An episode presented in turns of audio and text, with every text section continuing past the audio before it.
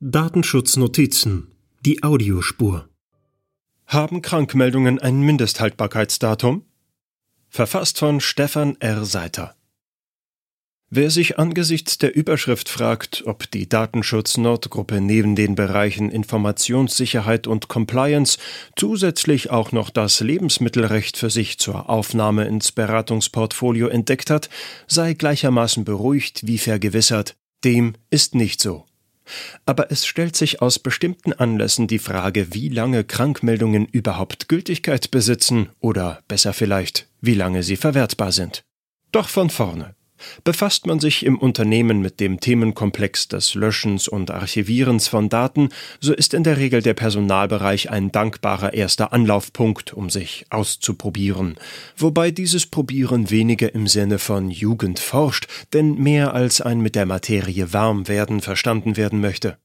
Es geht darum, sich in Abläufe und Prozesse, die berüchtigten und allseits bekannten Verarbeitungstätigkeiten hineinzudenken und diese in den passenden Zusammenhang zu setzen.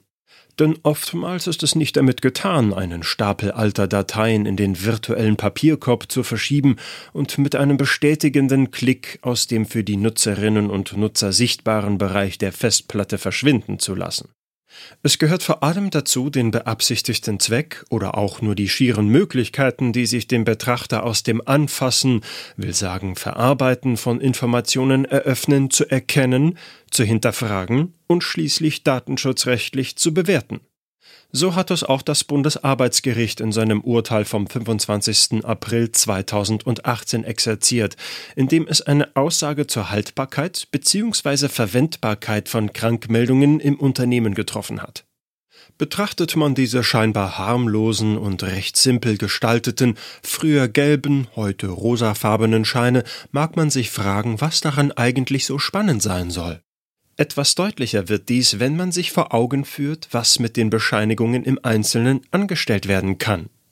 Denn egal ob ordentlich kündbar oder nur außerordentlich, Krankheit kann jeden treffen und in einem Arbeitgeber den Wunsch nähren, diese Person loszuwerden. Zu diesem Zweck ist die Chefin bzw. der Chef nicht nur gut beraten, belegbare Gründe dafür anführen zu können, sie bzw. er ist dazu sogar verpflichtet. Paragraph 1 Abschnitt 2 Satz 1 4 Kündigungsschutzgesetz verlangt vom Verantwortlichen eine Prognose anzustellen. Diese muss belegen, dass zum Zeitpunkt der Kündigung Tatsachen vorliegen, die es erwarten lassen, dass die betroffene Person auch in naher Zukunft wegen Krankheit ihre Arbeit in erheblichem Maße nicht wird erledigen können. Damit dieser Blick in die Zukunft auch valide ausfällt, ist im Vorhinein ein angemessener langer Zeitraum bisheriger Erkrankungen zu betrachten. Aber wie lange genau? Und was heißt hier angemessen? Es bedeutet beispielsweise, dass unter anderem danach zu entscheiden ist, ob es sich im Einzelfall um häufige Kurzzeiterkrankungen, eine Langzeiterkrankung oder eine dauerhafte Arbeitsunfähigkeit des Beschäftigten handelt. Da ein solches Verfahren stets eine sorgfältige Abwägung im Einzelfall erfordert, verbietet sich eine strikt schematische Festlegung bestimmter Zeiträume. Als Orientierung kann aber, wie hier vor Gericht, eine Dauer von drei Jahren herangezogen werden, innerhalb derer der Arbeitgeber die Krankmeldungen seines Beschäftigten stapeln und auswerten darf. Dieser Maßstab dürfte ebenfalls auf Sachverhalte, in denen das Kündigungsschutzgesetz nicht zur Anwendung kommt, zu übertragen sein. Die besagte Entscheidung verdeutlicht wieder einmal sehr anschaulich die Verquickung von Arbeitsrecht und Datenschutzrecht.